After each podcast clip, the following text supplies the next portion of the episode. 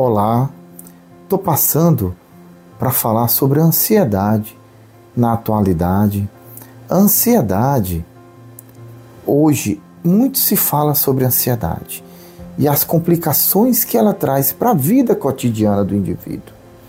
Dentro dessa realidade, percebemos que é um sentimento de paralisação e incapacidade de realização de tarefas simples, comuns do dia a dia, onde a pessoa apresenta essa realidade que pode chegar a um transtorno de ansiedade.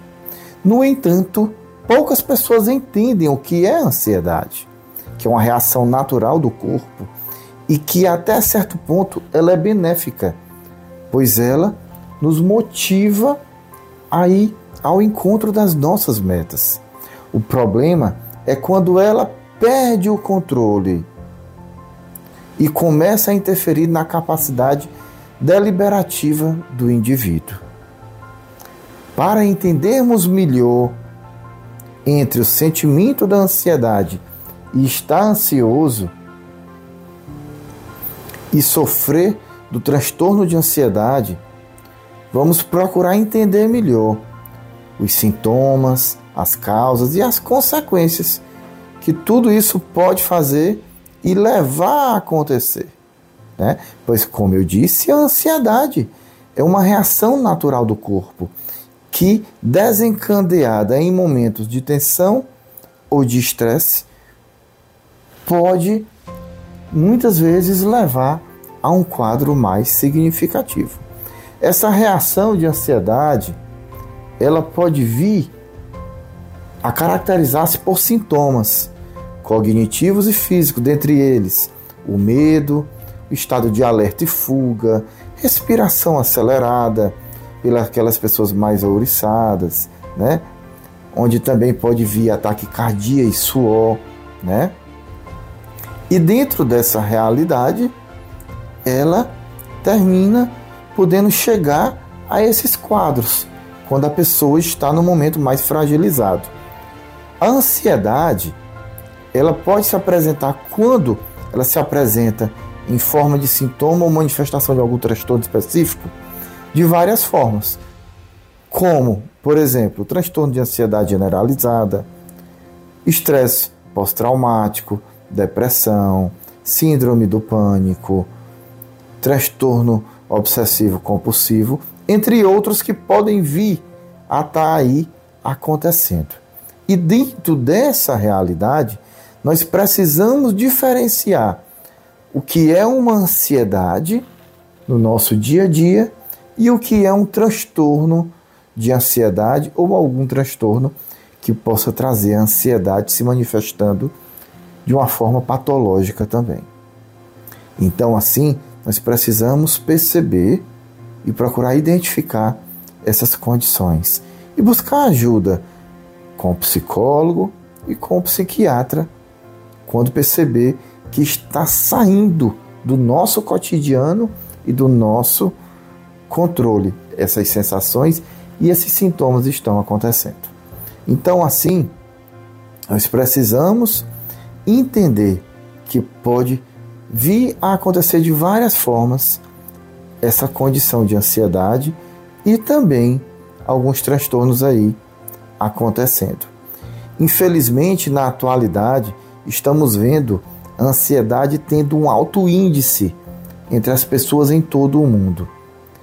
E infelizmente, nesse momento, o Brasil tem o maior índice de pessoas passando por quadros de ansiedade no mundo.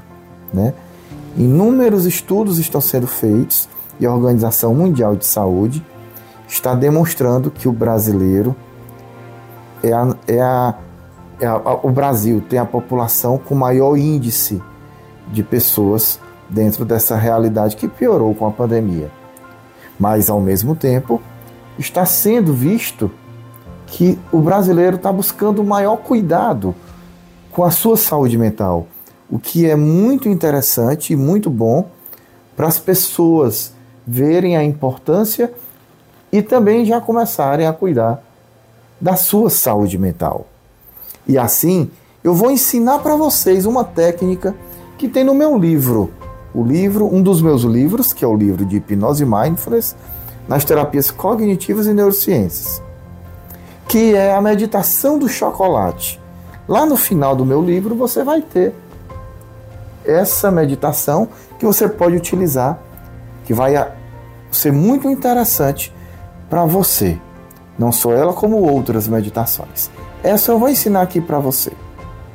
Você vai escolher um chocolate que você goste, que você sinta bem com ele. Vamos lá.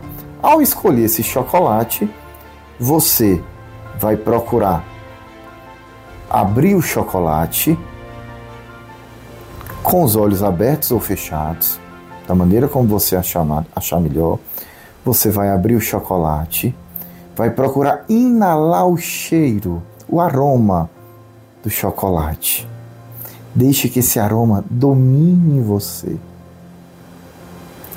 Inale. Quebre um pedaço e observe. Deixe que seus olhos examinem cada detalhe, inspirando e expirando.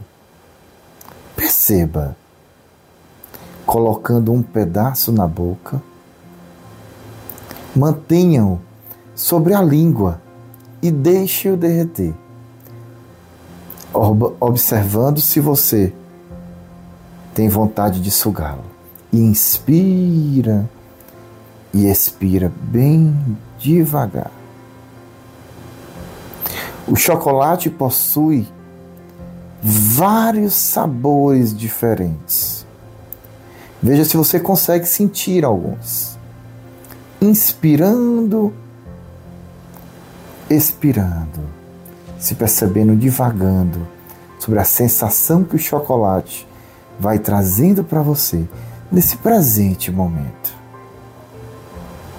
Inspira, expira.